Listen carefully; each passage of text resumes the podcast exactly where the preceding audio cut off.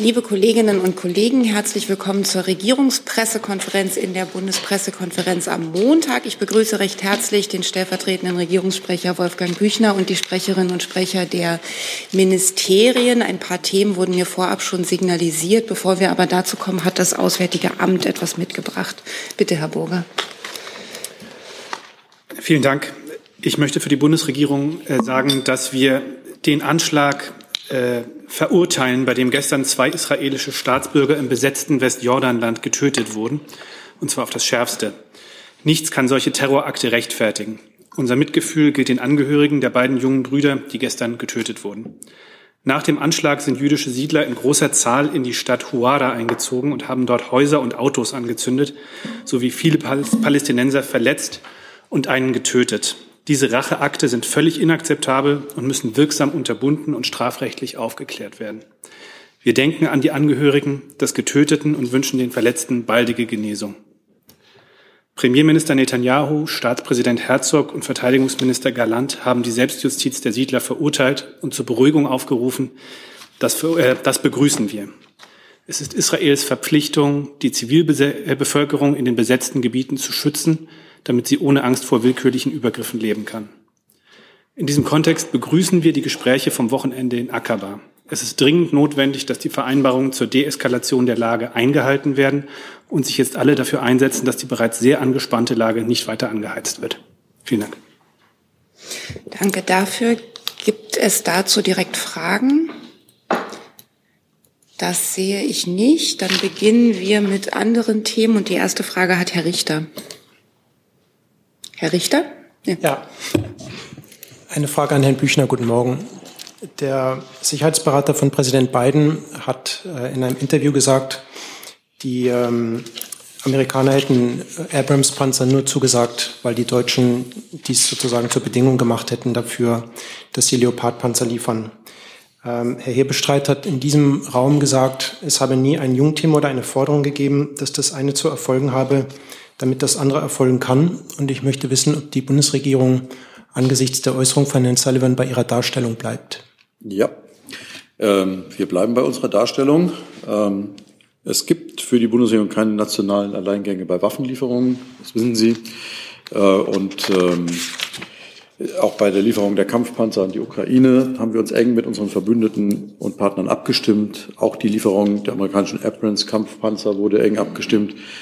Und im Übrigen kommentieren wir nicht Beweggründe oder, oder Zeitlinien der Lieferungen unserer Verbündeten. Wir wägen alle Erscheinungen in diesem Bereich der Waffenlieferung sehr, sehr sorgfältig ab. Und die Stärke des Zusammenhalts, auch mit unseren Verbündeten, wollen wir auch künftig wahren, indem wir die Entscheidungen zunächst vertraulich vorbereiten und erst dann kommunizieren. Und in diesem Sinne ähm, habe ich da auch diese Äußerung weiter nicht zu kommentieren. Danke. Hier ist Hans, der informelle Alterspräsident hier. Aus Erfahrung geboren der Hinweis, es lohnt sich, Jung und Naiv zu unterstützen, per Überweisung oder PayPal. Guckt in die Beschreibung. Das ist gleich ein ganz anderer Hörgenuss. Ehrlich. Dazu gemeldet hatte sich auch Frau Feenohr. Genau, Feenohr von der DPA. Ähm, es ist aber ja dennoch so, dass das am Ende ein Widerspruch ist. Also Sie haben jetzt gesagt, äh, man spricht sich eng mit den Partnern ab. Laut Sullivan war es ja aber ein Drängen, was es äh, der deutschen Bundesregierung gab, auf das Biden reagiert hat. Ist das nicht ein Widerspruch, Sullivans Aussage und die von Herrn Hebestreit? Nein, sehe ich nicht so. Ähm, also ich, wie gesagt, ich möchte nicht die Interpretation oder Äußerungen von Herrn Sullivan hier kommentieren, ähm, aber ich glaube, es ist, ähm, das war zu sehen in diesen, in diesen Wochen, ähm, dass der, ähm, dass der Bundeskanzler und der amerikanische Präsident sich immer sehr, sehr eng abgestimmt haben, zu vielen Themen intensiv gesprochen haben und am Ende dann zu guten Ergebnissen gekommen sind. Deshalb, also wir sehen jetzt hier keinen, keinen Widerspruch zu dem, was wir dargestellt haben. Frau Kronert? Im anderen Thema. Ah. Herr Eckstein, das war dazu. Herr Büchner, ich würde gerne noch mal nachfragen, nur damit wir Sie wirklich alle ganz klar verstehen. Die Aussagen von Herrn Hebestreit, die der Kollege zitiert hat, war ja, es hat zu keinem Zeitpunkt ein, wie es hieß, Jungteam oder eine Forderung gegeben, dass das eine zu erfolgen habe, damit das andere erfolgen könne. Es wurde damals explizit nach der Lieferung Leopards und Abrams gefragt. Das heißt, diese Forderung von Seiten des Bundeskanzlers an den US-Präsidenten hat es nicht gegeben. Wie ich Ihnen gerade gesagt habe, es gab immer intensive Gespräche darüber, wie man gemeinsam vorgeht, aber die Darstellung von Herrn Hebestreit muss ich hier nicht korrigieren. Und das heißt, die Darstellung auch von Herrn Sullivan, die er jetzt geäußert hat, ist demnach zumindest aus Sicht der Bundesregierung nicht richtig oder er hat sie anders verstanden, als Sie sich damals geäußert haben? Die kommentiere ich ja nicht. Herr Decker? Ähm, würden Sie denn der Darstellung widersprechen, dass hier eine Seite lügt? Hm, was? Moment. Die würden Sie der Darstellung widersprechen, dass hier eine Seite lügt? Ich, ich, wie gesagt, ich äh, äh, ordne diese äh, Äußerungen von Herrn Sullivan ja hier gar nicht ein, sondern ich stelle Ihnen dar, wie äh, die Bundesregierung, wie der Bundeskanzler seine Gespräche mit äh, dem amerikanischen Präsidenten wahrgenommen hat. Und das waren ähm, gute, konstruktive Gespräche, bei denen man immer ähm, äh, äh, von beiden Seiten darauf geachtet hat, äh, dass man zum gemeinsamen Vorgehen kommt, dass wir die Ukraine bestmöglich dabei unterstützen, wie sie sich verteidigen kann, wie sie ihre territoriale Integrität wiederherstellen kann. Äh, das ist unser Ziel und dem sind, bei diesem Ziel sind wir in den letzten Monaten immer wieder gut vorangekommen. Aber Nachfrage? Ja, ähm, es entsteht ja der äh, total gegenteilige Eindruck, dass sie sich wochenlang nicht auf eine gemeinsame Sprachregelung äh, zu dieser Entscheidung einigen können. Dass von der einen Seite dieses behauptet wird und von der anderen Seite jenes behauptet wird äh, und äh, diese Widersprüche auch nach Wochen äh, nicht geklärt werden können. Das ist ja ein, äh, also wenn jetzt Medien Dinge auf eine bestimmte Art und Weise darstellen, ist das ja völlig in Ordnung und ihre Sache. Ähm, aber äh, ich kann Ihnen nochmal sagen, ähm, die Einschätzung der Bundesregierung und unsere Einschätzung ist, ähm, dass wir uns intensiv und vertraulich abstimmen. Und diese Abstimmungen brauchen auch hin und wieder längere Zeit. Äh, und anschließend kommunizieren wir die dann. Und das ist in diesem Fall passiert. Und es gab ja, wie in allen anderen Fällen davor, auch gute Ergebnisse. Herr Jung? Büchner, wenn zwei Seiten Gespräche oder Verhandlungen führen, dann stoßen Forderungen aufeinander. Äh, hat die amerikanische Seite Dinge gefordert? Also nochmal, also ich ähm, werde ja nicht über Einzelheiten dieser Abstimmungsgespräche hier berichten. Das haben wir auch in der Vergangenheit nicht getan. Ähm, aber was ich Ihnen sagen kann, ist, dass man sich intensiv darüber unterhalten hat, wie man der Ukraine am besten helfen kann. Ähm, und äh, das Ergebnis kennen Sie. Ähm, und das lässt sich, glaube ich, sehen. Ja, aber es gab ja öffentliche Forderungen seitens des Verteidigungsministers Austin, dass die deutsche Seite Leopard 2 Panzer liefert. Und da ist es ja ganz normal, dass die andere Seite dann auch Forderungen stellt, oder? Das habe ich hier nicht weiter zu kommentieren. Ja, aber das haben Sie auch wahrgenommen, dass Austin die Bundesregierung aufgefordert hatte. Müsste ich noch mal, Rammstein, sage ich nur. Müsste ich nochmal nachschauen, weiß ich so nicht. Herr Eckstein nochmal.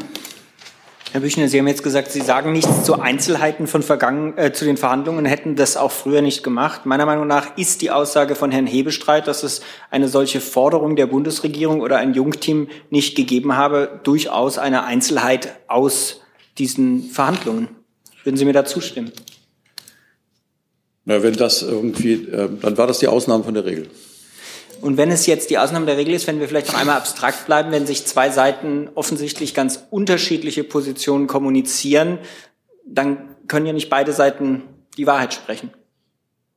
Nee, nochmal, also ähm, ich kann nur sagen, es gab da, es gab und gibt immer ähm, eine, ein intensives Bemühen, und zwar nicht nur der Bundesregierung, sondern auch unserer Verbündeten, dass wir, ins, dass wir zusammenhandeln dass wir, der Bundeskanzler hat auch an jeder Stelle gesagt, in der er über dieses Thema gesprochen hat, wir wollen keine Alleingänge, wir wollen uns da eng mit unseren Partnern abstimmen. Und äh, natürlich spielt da die Abstimmung mit, der, mit den USA eine ganz besonders wichtige Rolle.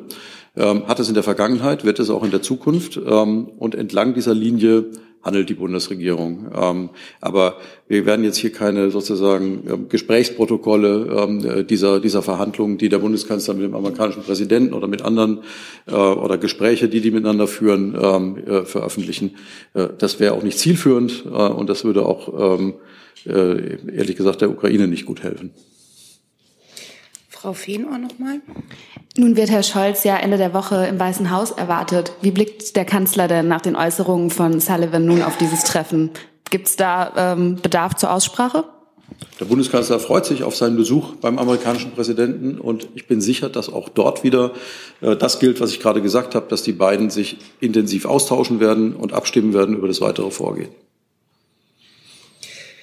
Herr Jung nochmal. Nur zur Klärung, Herr Büchner. Sie hatten ja gerade Verhandlungen gesagt. Wenn man verhandelt, dann stoßen zwei Seiten mit zwei Forderungen aufeinander. Korrigiere Richtig? Gespräche. Gespräche, wo man dann verhandelt hat. Da stoßen ja, da stoßen ja zwei Seiten man, aufeinander, die, die Sachen fordern, oder? Und in denen man sich unterhält, was das beste Vorgehen ist, ja. Weitere Fragen zu diesem Thema, zu diesem Thema? Herr Besicke. Vielleicht nur einmal zur Klärung, Herr Büchner. Das heißt, Sie gehen Stand heute davon aus, dass die USA Abrams-Panzer in die Ukraine liefern wird?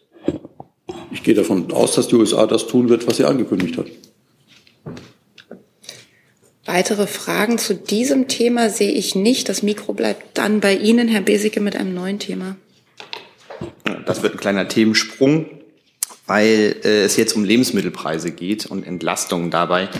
Äh, kurze, kurzer Rückblick, es gab, glaube ich, im Berliner Wahlkampf mal eine Forderung nach einer Dönerpreisbremse. Ich glaube, letzte Woche hat sich die Bundesregierung sogar mal äh, bei Instagram dazu zu Fragen äh, Antworten gegeben. Ich glaube, Döner ist natürlich nur ein Sinnbild, aber grundsätzlich die Frage, Sieht denn die Politik derzeit, sieht die Bundesregierung auch äh, Bedarf angesichts der steigenden Lebensmittelpreise bei weiteren, zu weiteren Entlastungen möglicherweise zu kommen, die zu überdenken? Gibt es da Handlungsbedarf? Es gibt derzeit keine Pläne über die äh, beschlossenen Entlastungen hinaus, äh, neue große Entlastungspakete aufzulegen. Wie Sie wissen, ähm, wurden im vergangenen Jahr insgesamt Entlastungspakete von, im Volumen von fast 300 Milliarden ähm, Euro aufgelegt, um den Bürgerinnen und Bürgern zu helfen, um die Wirtschaft zu stabilisieren. Ähm, und äh, die, die Wirkung dieser Entlastung ist teilweise noch nicht mal vollständig da. Ähm, insofern ähm, glaube ich, dass wir an der Stelle auch das alles abwarten sollten. Aber die Bundesregierung betrachtet ständig sehr genau die Situation und wird auch gegebenenfalls handeln, wenn der Handlungsbedarf gesehen würde. Es gab, glaube ich, einen Sitzplatzwechsel. Sie können ergänzen? Ja, vielen Dank. Ich kann vielleicht nur noch ergänzen ähm, zu dem, was der Regierungssprecher schon gesagt hat. Auch das Statistische Bundesamt hat bestätigt, dass durch die Entlastungspakete, die die Bundesregierung beschlossen hat, die Verbraucherpreise zumindest gedämpft worden sind. Das ist der Weg, der eingeschlagen ist. Und an dieser Stelle kann ich dazu nichts mehr ergänzen. Weitere Fragen dazu sehe ich nicht. Dann hat Herr Ratz ein neues Thema. Ja, vielen Dank. Frage an Herrn Büchner und Herrn Burger. Ähm, wie bewertet die Bundesregierung das Abstimmungsergebnis Malis in der UN-Generalversammlung und äh, welche Konsequenzen ergeben sich daraus für den Einsatz der Bundeswehr? Danke. Gerne. Also, äh, das Abstimmungsverhalten der malischen Regierung spricht, spricht aus unserer Sicht für sich. Ähm, ist ja klar sichtbar, auf welche Seite sich Mali hier gestellt hat. Ähm, wir sehen aber keinen unmittelbaren Einfluss auf den deutschen Beitrag zur MINUSMA ähm, und äh, werden das unabhängig davon bewerten. Und dann gerne, Herr Burger. Vielleicht nur noch mal zur Ergänzung. MINUSMA ist ja keine Mission zur Unterstützung der malischen Regierung, sondern eine Mission der Vereinten Nationen mit einem Mandat des Sicherheitsrats der Vereinten Nationen zum Schutz der Befü äh, Zivilbevölkerung, insbesondere im Norden Malis und äh, zur Stabilisierung des Landes, unter anderem auch mit dem Ziel, äh, geordnete Wahlen dort zu ermöglichen und was die Voraussetzungen dafür sind, dass der Einsatz der Bundeswehr dort erfolgreich äh, stattfinden und dann auch erfolgreich mit dem geplanten äh, Zeitplan abgeschlossen werden kann. Darüber haben wir ja in der Vergangenheit hier schon Auskunft gegeben. Nachfrage? Zusatz an Herrn Kollatz. Äh, der Bundeswehrverband fordert jetzt den sofortigen Abzug. Wie sieht der Minister das und was ist die aktuelle Lage der Bundeswehr äh, bei dem Einsatz? Der Minister hat sich am Wochenende ja auch ähm, dazu verhalten. Ähm, so wie eben dargestellt ist der Bundeswehreinsatz in Mali und den derzeit laufenden Mandat davon nicht betroffen. Ähm, es äh, ergeben sich auch keine anderen ähm, Konsequenzen daraus. Wir gehen jetzt in den Mandatierungsprozess. Da wird das sicherlich einen weiteren Hintergrund bilden, wie wir ähm, dann das strukturierte Abzugsmandat genau gestalten, das dann ab Mai dieses Jahres gelten wird und wie sich weitere Stakeholder im politischen Raum dort zu äh, positionieren, habe ich hier nicht zu kommentieren. Weitere Fragen dazu sehe ich nicht. Dann Frau Feenohr mit einem neuen Thema. Äh, das ist an Herrn Büchner. Ähm, laut Medienberichten ist äh, die konzertierte Aktion, die für den 9.3. geplant war, abgesagt worden. Stimmt das? Und wenn ja, warum? Zur konzertierten Aktion kann ich Ihnen sagen, ähm, der Bundeskanzler hat in einer historischen Ausnahmesituation die konzertierte Aktion ins Leben gerufen. Ähm, Ziel der konzertierten Aktion war es, gemeinsam mit den Sozialpartnern Wissenschaft und Geldpolitik Lösungen zu arbeiten, um die Inflation zu dämpfen und die Belastung durch die hohen Preise zu lindern. Das Thema hatten wir ja eben auch gerade schon. Und wir haben in dieser konzertierten Aktion viel erreicht. Die Bundesregierung hat umfangreiche Entlastungspakete aufgelegt und das, ähm, in diese sind auch die Vorschläge der Sozialpartner eingeflossen. Die beschlossenen Maßnahmen wirken. Die Inflationsausgleichsprämie wurde sehr gut angenommen. Sie ist mittlerweile Teil einer Vielzahl von Tarifabschlüssen. Die Gas- und Strompreisbremse ist in Kraft und bietet Menschen und Unternehmen Entlastungen und Planbarkeit. Und in Deutschland hat sich die Entwicklung der Wirtschaft in den letzten Monaten stabilisiert. Das sind gute Nachrichten und daher können wir die konzertierte Aktion zunächst aussetzen. Wo war zu lesen, in einer Art Standby-Modus ähm, schalten und das ist genau auch ähm, äh, richtig so. Ich kann Ihnen also bestätigen, dass das für März angesetzte Treffen nicht stattfinden wird. Das Format hat sich aber bewährt und ähm, sollte es die Lage erfordern, kann es dann jederzeit reaktiviert werden. Frau Kronert dazu. Ähm, ja, Sie haben schon indirekt das beantwortet. Das heißt, also Sie werden in Zukunft auch äh, jetzt je nach Lage, wenn Sie weitere Entlastungspakete oder Entlastungen für Bürgerinnen und Bürger planen, jetzt auch wieder dann sehr bald zusammentreten können. Also wenn das äh, für nötig erscheinen sollte, dann äh, ist das ja jetzt ein etablierter Kreis von Gesprächspartnern, ähm, die sich dann auch wieder neu abstimmen können. Dann würde man diese konzertierte Aktion wieder reaktivieren. Ja. Herr Eckstein dazu.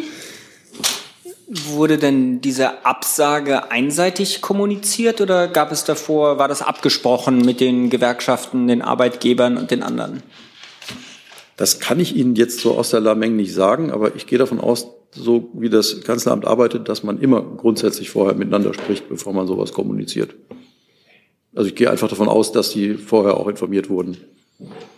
Und hat man diesen Beschluss dann aber gemeinsam gefasst, dass jetzt der Zeitpunkt ist, dass man das aussetzen kann? Oder ja, ist das eine Entscheidung des Kanzleramts also, gewesen? Ich, also wie gesagt, Details äh, weiß ich jetzt nicht ganz genau, aber der Einladende ist ja nun mal das Kanzleramt, also muss auch das Kanzleramt absagen. Ja, nur weil das ist ja, das war ja damals auch mit sehr viel ähm, sehr breit angekündigt geworden. Herr Scholz hat immer wieder auf diese Aktion, ich glaube auch im Bundestag verwiesen etc., dass das jetzt im Oktober gab es, glaube ich, das letzte Treffen, jetzt mhm. so plötzlich abgesagt wird. Deswegen war nur meine Frage, also ist das quasi eine Einschätzung des Kanzleramts, der Gewerkschaften und der Arbeitgeber, dass es jetzt mit dieser, dass es die konzertierte Aktion aktuell nicht mehr braucht, oder ist das eine Entscheidung des Kanzleramts gewesen? Also ich kann jetzt hier nicht für die Gewerkschaften und die Arbeitgeber sprechen. Ich kann nur sagen, es ist die Einschätzung ähm, des Kanzleramts, dass wir in einer Situation sind, in der wir diese konzertierte Aktion nicht aufgeben, ähm, in der wir sie sozusagen nur aussetzen oder in Standby setzen, wenn Sie so wollen, ähm, äh, und sie aber jederzeit reaktivieren können. Ich glaube, das ist mit Sicherheit im Einvernehmen mit den, mit den Sozialpartnern geschehen. Herr Jung?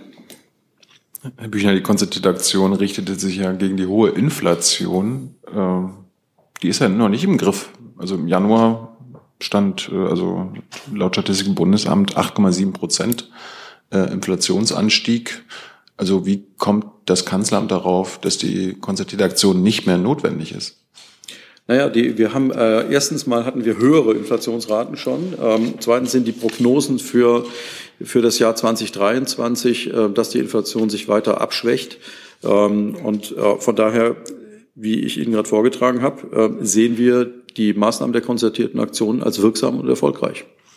Von welcher Inflationsrate geht denn das Kanzleramt für dieses Jahr aus, damit wir das einordnen können? Das müsste ich nochmal ähm, nachschauen. Vielleicht kann mir das Finanzministerium helfen, welche, ähm, welche Inflationserwartung. Ah, Entschuldigung. Das Finanzministerium ist, das neuerdings wieder, ja, wieder da. Genau. Okay. Könnte hier gerne nochmal ich kann gern hier nochmal darauf verweisen, wir haben ja im Januar den Jahreswirtschaftsbericht vorgelegt, wo auch immer zur ähm, Inflationsrate Stellung genommen wird. Und in der Jahresprojektion geht die Bundesregierung für das Jahr 2023 von einer durchschnittlichen Inflationsrate von 6,0 Prozent aus, für 2024 dann mit einem deutlich weiteren Rückgang. Also natürlich, es sind noch hohe Zahlen, aber es stabilisiert sich und ähm, die Tendenz zeigt nach unten für 2023 ungefähr 6 Prozent, 2024 dann ein weiterer Rückgang. Nachfrage? Also Bücher bei 6 Prozent Inflation für dieses Jahr braucht es die konzertierte Aktion nicht mehr. So verstehe ich sie jetzt. 6 Prozent, das ist ja immer noch braucht, historisch. Es braucht natürlich weiterhin ähm, eine äh, gute Wirtschafts- und Finanzpolitik, ähm, damit die Inflationsrate weiter gedämpft wird. Ähm, aber diese konzertierte Aktion ist ja ein, ähm, sozusagen eine außerordentliche Maßnahme gewesen, um die extremen Ausschläge äh, und die extremen Folgen ähm, dieses russischen Angriffskriegs für die ähm, deutsche Wirtschaft, für die deutsche Bevölkerung zu mildern. Ähm, und das ist äh, sozusagen ähm, gelungen. Wir sind gut durch diesen Winter gekommen. Wir sind auch gut in dieses Jahr gestartet. Ähm, und von daher ähm, sehen wir jetzt die Situation so, dass man diese aussetzen kann.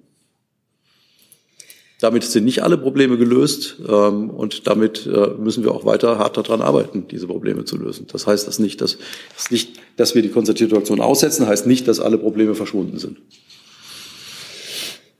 Weitere Fragen dazu sehe ich nicht. Dann, Herr Jung, haben Sie auch das nächste Thema? Es geht um den äh, an Herrn Büchner. Äh, Thema Facebook.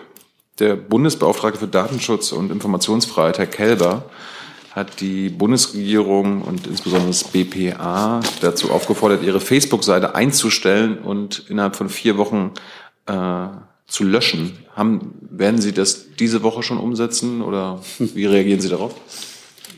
Ähm, nein, mit Sicherheit nicht. Ähm, kann Ihnen bestätigen, dass uns ähm, ein Bescheid des Bundesdatenschutzbeauftragten zugegangen ist und darin wird das Bundespresseamt, wie Sie gerade gesagt haben, aufgefordert, innerhalb von vier Wochen die Facebook-Seite der Bundesregierung einzustellen. Wir werden diese vier Wochen nutzen, um den Bescheid eingehend und sorgfältig zu prüfen. Auf Grundlage dieser Prüfung werden wir dann über die nächsten Schritte entscheiden.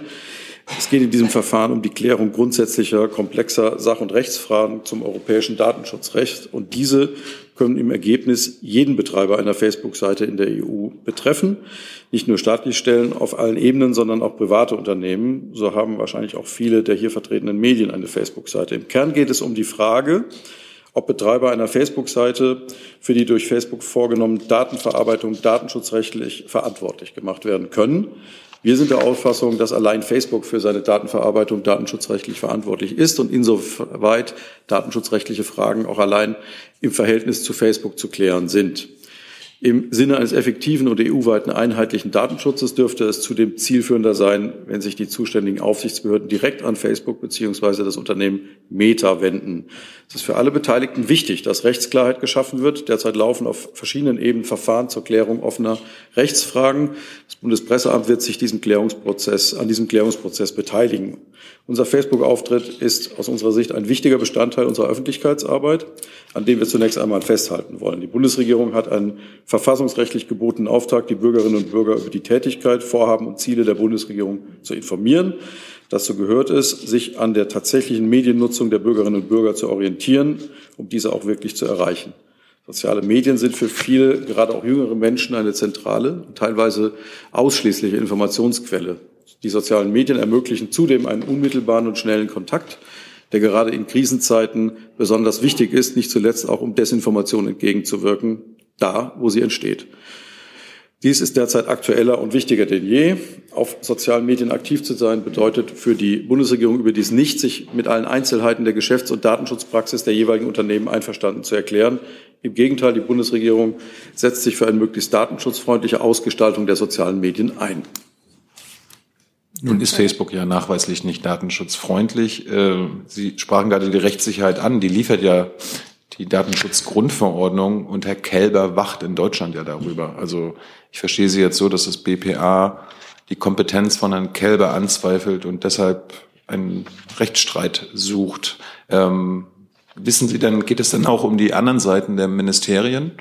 Weil wenn Bundesregierung an sich die Konten einstellen soll, dann müsste das ja für andere Ministerien auch gelten und so und auch für den Instagram-Auftritt, oder?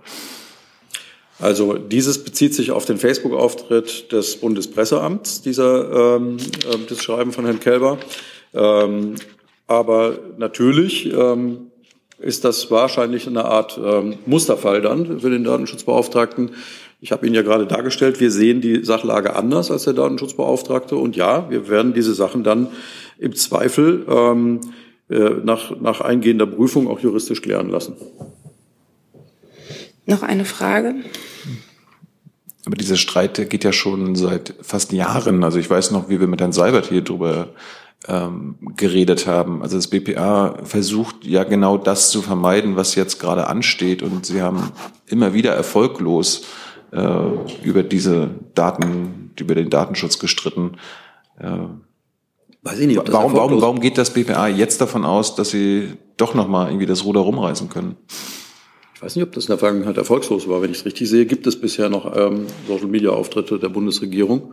Ähm, und äh, wie gesagt, äh, wir prüfen das jetzt sehr eingehend und ähm, werden dann über die nächsten Schritte entscheiden. Und das schließt auch nicht aus, ähm, dass wir gegen diesen Bescheid des Bundesdatenschutzbeauftragten klagen. Weitere Fragen dazu sehe ich nicht. Dann hat Herr Tufik Nia ein neues Thema. Äh, Frage an Herrn Burger zum Thema Iran. Äh, Teheran meldet die Entwicklung eines Langstreckenmarschflugkörpers. Gibt es dazu schon eine Stellungnahme? Äh, Herr Tafik Nia, das muss ich Ihnen nachreichen. Ich habe die Meldung nicht präsent. Dann machen wir wahrscheinlich weiter mit dem nächsten Thema und das hat Frau Konert. Ans ähm, BMWK und zwar geht es um die Druschqua-Pipeline und die äh, russischen Öllieferungen, die gestoppt worden sind. Gilt das auch für kasachisches Öl? Ja, vielen Dank. Vielleicht geben Sie mir die Gelegenheit, noch ein bisschen zum Thema einzuordnen, bevor ich dann auf Ihre Frage eingehe. Wir haben die Meldung zunächst einmal zur Kenntnis genommen über die Liefereinstellungen Russlands. Ebenso wie in Polen haben wir uns in Deutschland gemeinsam mit den Unternehmen ähm, in den vergangenen Monaten umfassend und konsequent vorbereitet und sind sozusagen unabhängig geworden von, von russischen Pipeline. Öl. Russland kann damit Öl nicht mehr, den Energierohstoff Öl nicht mehr gegen Deutschland verwenden. Wir haben seit Ausbruch des russischen Angriffskriegs gegen die Ukraine stets mit einem einseitigen Öllieferstopp rechnen müssen. Wir haben uns deswegen konsequent vorbereitet und das zahlt sich jetzt aus. Der Markt ist gut vorbereitet. Die Versorgungssicherheit in Deutschland damit gewährleistet. Es gibt derzeit keine Hinweise auf Engpässe. Die Raffinerien in Leuna und Schwedt laufen stabil. Ähm, zu Ihrer Frage bezüglich der, der kasachischen Lieferung, ähm, das betrifft ja vor allem die PCK in Schwedt.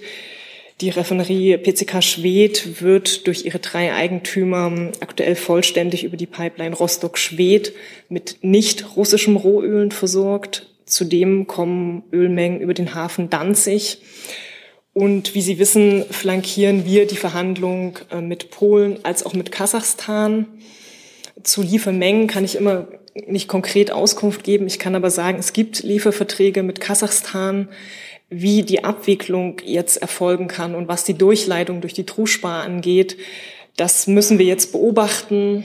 Denn leider ist es so, dass ich eine verlässliche Aussage zum Agieren Russlands leider nicht treffen kann, äh, wie wir das im vergangenen Jahr gesehen haben und auch jetzt wieder gesehen haben lässt sich darüber leider keine verlässliche Aussage treffen. Deswegen müssen wir das genau beobachten. Die Verträge gibt es. Wie jetzt dennoch Russland in diesem Fall auch weiter agiert, was die Durchleitung angeht, das müssen wir beobachten. Herr Tufik Nia. Frau Braun, zum, zum selben Thema Energieimporte aus Russland. Ähm, Deutschland kauft am meisten Kohle in Russland an, trotz EU-Sanktionen. Wie erklären Sie sich das? Das ist mir jetzt nicht bekannt, dass das so zutrifft. Das würde ich gerne nachreichen. Weitere Fragen zu diesem Thema sehe ich nicht. Dann Herr Jung mit einem neuen Thema. Ja, es geht äh, zuvor das, an das BMG-Thema ähm, Kommission für den Paragraphen 218 StGB. Da hatte die Bundesfamilienministerin in einem Interview gesagt, dass von ihrer Seite alles klar sei. Also, dass ähm, die Menschen, die in diese Kommission äh, kommen sollen, schon gefunden sein und die Briefe, Zitat, schon fast verschickt seien. Äh, Sie deutet aber an, dass quasi jetzt am BMG ähm, die finale Umsetzung bisher liege. Ähm, warum dauert das so lange? Wann können wir mit der Kommission rechnen, Herr Gülde? Oh, Entschuldigung. Lange. Ähm, äh, wir haben immer angekündigt, diese Kommission wird vorbereitet. Äh, sie wird ihre Arbeit aufnehmen ähm, im Frühjahr. Und äh, das Ganze ist auch in Vorbereitung und wird in Kürze tatsächlich auch bekannt gegeben. Aber die Öffentlichkeit wird seit September äh, hingehalten. Da hat die Familienministerin auch schon im Bundestag gesagt, dass das als in Kürze starten soll. Ähm, das heißt, Sie, Sie bestätigen, dass alles, alle Kommissionsmitglieder gefunden sind und Herr Jung, ich bestätige ja. Ihnen, dass die Kommission in Kürze ihre Arbeit aufnehmen wird. Ähm, das heißt und wir haben auch niemanden hingehalten, sondern wir haben immer gesagt, die Kommission wird ihre Arbeit aufnehmen und ähm, sie wird auch im Frühjahr dieses Jahres dann halt eben tatsächlich sich, sich konstituieren. Ähm, und insofern, das ist jetzt der Stand, den ich Ihnen da mitteilen kann. Was heißt dann in Kürze? Zeitnah. Weitere Fragen zu diesem Thema? Sehe ich nicht. Dann hat ein nächstes Thema der Kollege, dessen Namen ich nicht weiß. Ja, Gabriel Rinaldi von Politico. Die Europäische Kommission hat die Nutzung der Social Media App TikTok äh, auf Handys von Mitarbeiterinnen und Mitarbeitern untersagt. Herr Büchner, wurde die Bundesregierung von dieser Entscheidung überrascht? Wird man da folgen? Und Herr Gülde, was bedeutet das für den TikTok-Account vom BMG? Also wir schauen uns die Entscheidung der ähm, EU an der Stelle an ähm, und ähm, würden das dann entsprechend ähm, irgendwann bewerten. Aber wir haben ja keinen eigenen TikTok-Account, deshalb hat das auf uns jetzt keine unmittelbaren Auswirkungen. Ja, und auch wir prüfen das dann halt eben eingehend, ja. Nachfrage, es geht ja nicht explizit um einen eigenen TikTok-Kanal, sondern wirklich darum, dass die App auf Smartphones der Mitarbeiterinnen und Mitarbeiter installiert ist. Also ich nehme an, Sie haben auch Mitarbeiterinnen und Mitarbeiter, die die App installiert haben könnten. Ähm, auf den Diensthandys der Mitarbeiterinnen und Mitarbeiter des Bundespresseamts ist die App nicht installiert. Weitere Fragen dazu, Herr Jung? Herr Büchner, bei Facebook hatten Sie vorhin gesagt, dass Sie auf diesen Seiten sind, um die Leute zu erreichen. Und das ist ja auch Ihre Aufgabe als BPA. Äh, die jungen Leute sind am meisten auf TikTok. Warum ist die Bundeswehr eigentlich nicht auf TikTok? Das ist eine gute Frage, die wir auch immer wieder intern diskutieren. Ähm, bisher haben wir uns entschieden, auf TikTok keine eigene Präsenz zu haben, aber ähm, wir schauen uns die Entwicklung der verschiedenen Social-Media-Plattformen immer wieder an und ähm, besprechen das intern auch immer wieder, ähm, wo es richtig und angemessen wäre, präsent zu sein. Bisher ist die Entscheidung so gefallen. Es gibt ja Leute, die sagen, TikTok hat bessere, besseren Datenschutz als Facebook. Äh, was weiß die Bundesregierung darüber? Das werde ich von hier aus nicht einordnen. Herr Eckstein? Herr Büchner, ich würde gerne noch mal nachfragen. Sie haben gerade gesagt, auf den Diensthandys der BPA-Mitarbeiter sei die TikTok-App nicht, weil einfach Privat-Apps dort nicht installiert werden können oder weil es da eine genau. Vorgabe gibt? Nö, es gibt einfach äh, ein bestimmtes Set an Apps, was Sie auf einem Diensthandy installieren können und das und dazu gehört TikTok nicht. Trifft es Vielleicht, Herr Gülde, dann noch die Frage an Sie. Trifft es, wie geht Ihr Ministerium damit um? Ja, das äh, trifft, trifft bei uns auch so zu. Also auch wir können jetzt auf unseren äh, dienstlichen Handys TikTok nicht installieren. Das provoziert weitere Fragen. Der Kollege von Politico. Da würde mich doch wundern, wie die Mitarbeiterinnen und Mitarbeiter dann die Inhalte posten können. Also gibt es dann eine zentrale Lösung oder wie funktioniert das? Also wirklich nur als Lernfrage? Also äh, sagen wir es mal so, ähm, den genauen Vorgang als solches, den reiche ich Ihnen gerne nach. Ja. Herr Jung? Ähm, welche Apps neben TikTok äh, sind nicht gestattet für jetzt BPA-Leute? Nee, so rum ist das nicht, sondern es gibt äh, keine, es gibt keine äh, Negativliste, was nicht gestattet ist. Es gibt eine Positivliste von Apps, die ähm, sozusagen im Bundespresseamt ähm, ausgewählt werden und ähm, die man sich dann installieren kann. Können Sie uns diese Positivliste zur Verfügung stellen? Nein. Warum? Das, weil es ähm, unsere interne Arbeit betrifft ähm, und dafür gibt es eigentlich keinen Grund. Weitere Fragen zu diesem Thema sehe ich nicht. Dann hat Herr Delfs ein neues Thema. Ich habe eine Frage an Herrn Burger ähm, zur Teilnahme der Außenministerin an dem G20-Treffen. in Indien. Da wird ja anscheinend auch äh, Herr Lavrov zugegen sein.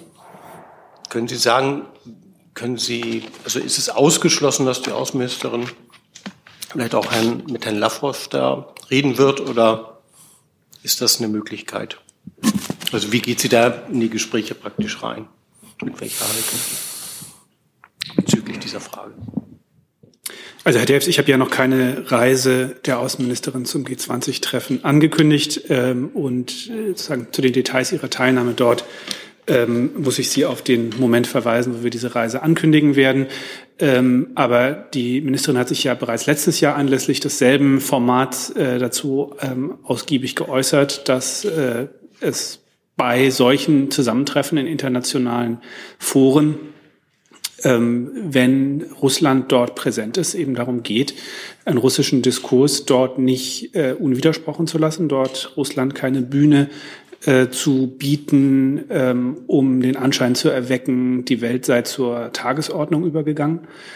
Und genau in dem Sinne ähm, wird natürlich die Ministerin, werden die äh, G7-Partnerinnen und Partner, werden ganz viele Länder, äh, die dort vertreten sind, die unsere Auffassung teilen, dass ähm, der russische Angriffskrieg äh, ein extrem schwerer ähm, Verstoß gegen das Völkerrecht ist und eben nicht einfach so ähm, äh, in die Tagesordnung einzuordnen ist, sich verhalten, denke ich. Nochmal nachfragen? Es tut mir leid, dass ich das jetzt, äh, ich dachte, das sei schon bekannt. Ähm, also grundsätzlich die Frage, was Sie jetzt gesagt haben, schließt das damit ein, dass man auch direkt mit der russischen Seite spricht oder ist das mehr so gedacht, dass man praktisch einfach seine eigene Haltung da nochmal klar macht in so einem Forum? Ich werde die Abläufe beim G20-Treffen jetzt nicht vorwegnehmen. Weitere Fragen dazu sehe ich auch nicht. Dann Herr Jung mit einem neuen Thema. Hier ist Tyler, hier kommt die Werbung. Für uns selbst. Kommerzfreier Journalismus seit 2013, nur möglich durch deine Unterstützung. Schau in die Infos wie. Ich probiere es mal zuerst bei Herrn Gülde. Ähm, das US-Energieministerium hat ähm, laut Washington, äh, nee, Wall Street Journal einen Bericht äh, verfasst, in dem sie davon ausgehen, dass äh, sagen Ursprung des Covid-19-Virus, dass dies ein Laborunfall in China gewesen sei und nicht quasi natürlichen Ursprungs. Gibt es eine Reaktion Ihrerseits? Ähm, ja, vielleicht auch Herr Burger. Also diese, diese Laborhypothese, die wird ja seit äh, Beginn der Corona-Pandemie diskutiert. Äh, wir haben da jetzt keine neuen Erkenntnisse dazu. Ähm, Herr Jung, die Bundesregierung, die setzt sich für eine umfassende und transparente Aufklärung der Ursprünge des ähm, SARS-CoV-2 ein um daraus auch äh, Schlüsse für eine verbesserte Pandemieprävention in, in, der Zukunft halt eben ziehen zu können. Ähm, wir haben uns ja äh, gemeinsam mit der WHO auch auf der ähm, 73. Weltgesundheitsversammlung im Mai 2020 dafür eingesetzt, dass ähm, die WHO halt eben tatsächlich auch die Ursprünge des Coronavirus tatsächlich untersuchen kann. Ähm, es ist dafür eine Expertenkommission eingerichtet worden, die weiterhin daran arbeitet. Das ist dieses Expertengremium SAGO und die Untersuchungen laufen weiterhin an. Ähm, aber gibt es jetzt einen Grund Ihrerseits, dass das Energieministerium sich da irgendwas ausdenkt? Ich meine, das FBI hat ja einen ähnlichen Bericht verfasst und ähm, gilt denn Ihr Wunsch nach umfassender und transparenter Aufklärung auch speziell den Chinesen gegenüber? Jetzt der WHO, das kennen wir ja, aber äh, die Chinesen kommen dem ja nicht nach. Also wie gesagt, die WHO, die arbeitet halt tatsächlich dran. Wir haben weiterhin keine eigenen Erkenntnisse, die, die diese Laborhypothese im Augenblick stützen. Weitere Fragen dazu sehe ich nicht. Ich habe auch keine Fragen zu anderen Themen mehr auf der Liste, sehe auch keine Hand mehr oben. Schau noch mal, ob von den diversen Nachreichungen, die ich hier vorhin gesammelt habe, vielleicht noch eine da ist. Das ist aber auch nicht der Fall. Dann kommen die sicherlich später. Und danke fürs Kommen und Ihre Fragen und beende die Pressekonferenz.